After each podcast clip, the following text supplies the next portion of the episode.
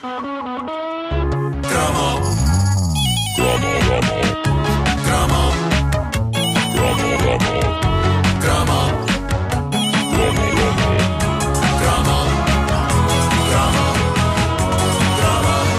caderneta de cromos de Nuno Marco é uma oferta e o novo pré-pago da TMN.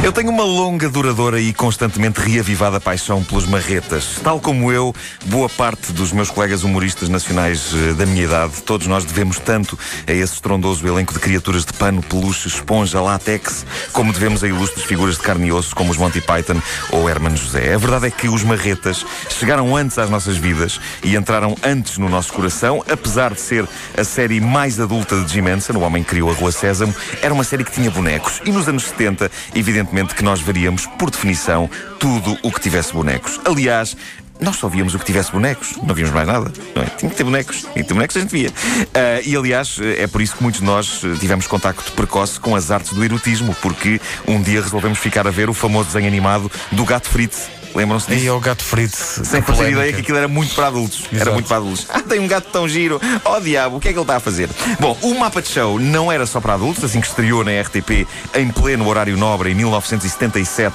tornou-se num dos mais espetaculares momentos de comunhão familiar em frente ao televisor de que há memória. Eram tempos distantes em que quase não havia telenovelas e em que um programa com sapos, porcos, ursos, monstros e outras criaturas mais ou menos peludas passava alegremente a seguir ao telejornal e era um fenómeno. A minha história de amor com os marretas é tão intensa que eu me lembro do, vamos chamar-lhe, primeiro beijo. Os meus pais compravam habitualmente o extinto jornal Diário de Lisboa. Lembram-se desse jornal? Opa, um clássico. Clássico. E lembro-me do meu pai estar a folheá-lo e de, na secção de TV, o destaque do dia ser precisamente uma estranha coisa que ia começar nessa noite chamada Os Marretas. A fotografia que aparecia a preto e branco, tal como a própria emissão da RTP, tinha um trio de figuras bizarro, mas essa fotografia foi quanto bastou para que eu me tivesse apaixonado. Claramente amor à primeira vista. E daí a algumas horas, esse trio de figuras, um boneco de cabeleira frondosa e um par de criaturas que pareciam umas vacas do espaço, estaria em todo o seu esplendor no velho ecrã telefunca no lado de casa e cantavam assim.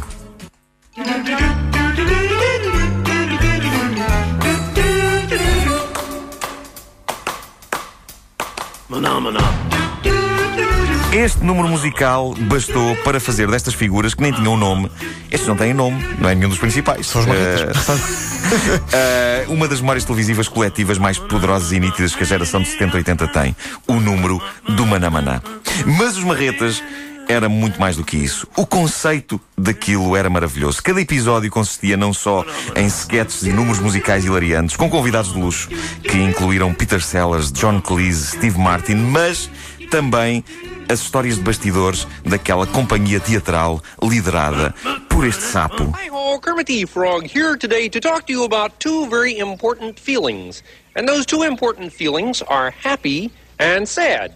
Uma companhia cuja estrela principal era uma grande porca There's something you can do that would make moi very, very happy.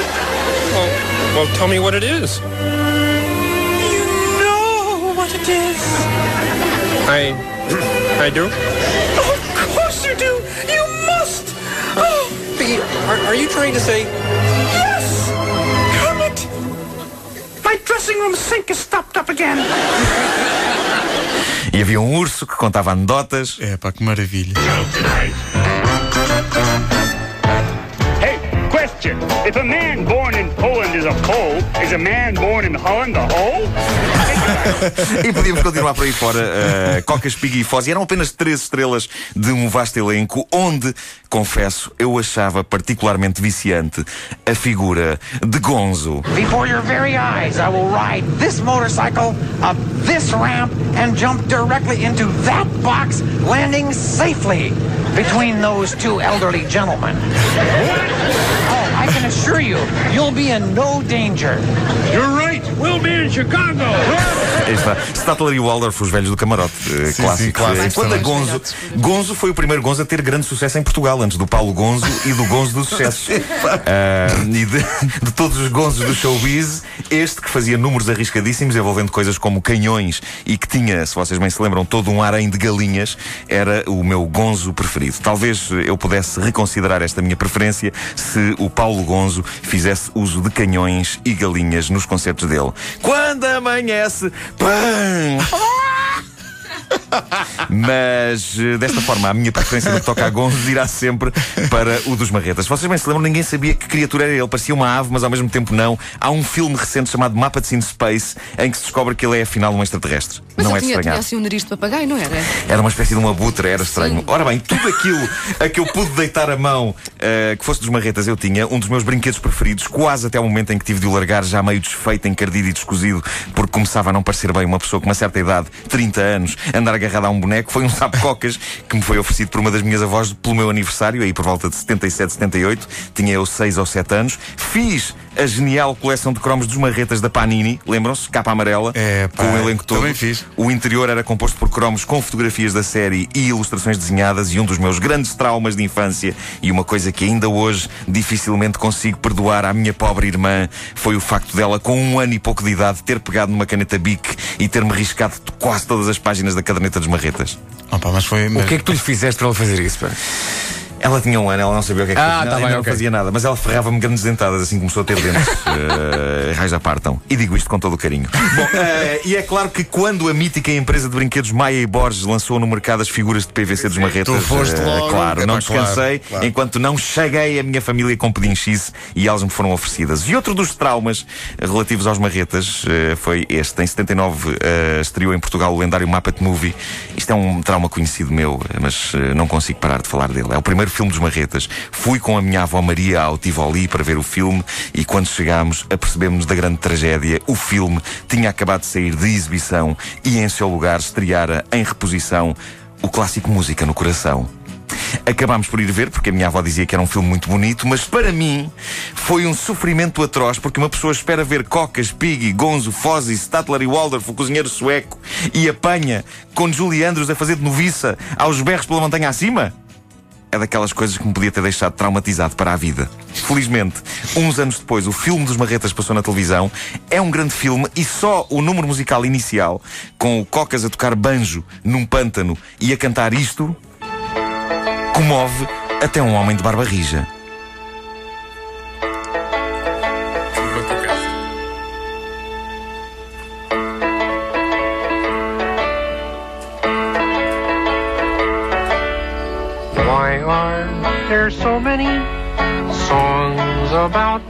O Muppet Show foi criado por Jim Henson em 76. As primeiras experiências televisivas dele datam de 55 e foi como se quase toda a carreira dele, Rua Sésamo incluída, fosse no fundo uma preparação para este perfeito universo dos Muppets que se estendem por filmes e várias séries de televisão e é um legado que ainda hoje vive com fulgor e fiel ao espírito dele. Morreu cedo o Jim Henson em 1990 com 54 anos e lembro-me foi daquelas notícias quase tão chocantes como se tivesse sido alguém da família. Exato, exato. E a verdade é que entre Rua Sésamo, que quando eu era pequeno chamava Sabre de Sésamo, eh, e os Marretas e o mundo dos Fraggles, este homem esteve tão presente nas nossas vidas como as nossas próprias unhas dos pés.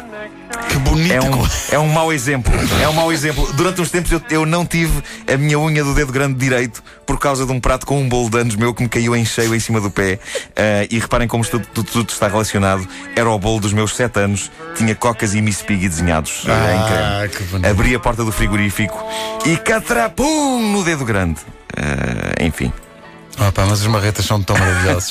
e reparem, isto passava em horário nobre. É verdade. Reparem como as coisas mudaram. Como as coisas mudam. Isto mu- passava em horário nobre e Olha ninguém se hoje, esquece. olha hoje alguém dizer a um diretor de um canal: Porquê que você não mete os marretas assim à noite? Eh, Começa a ouvir-se a ambulância.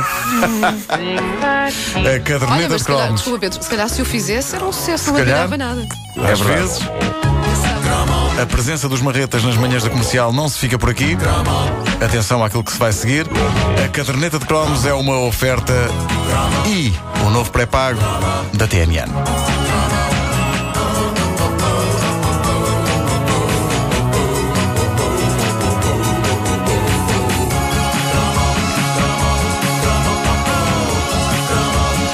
Atenção, às nove em ponto estamos a contar com o seu sorriso. Todas as rádios de Portugal voltam a unir-se.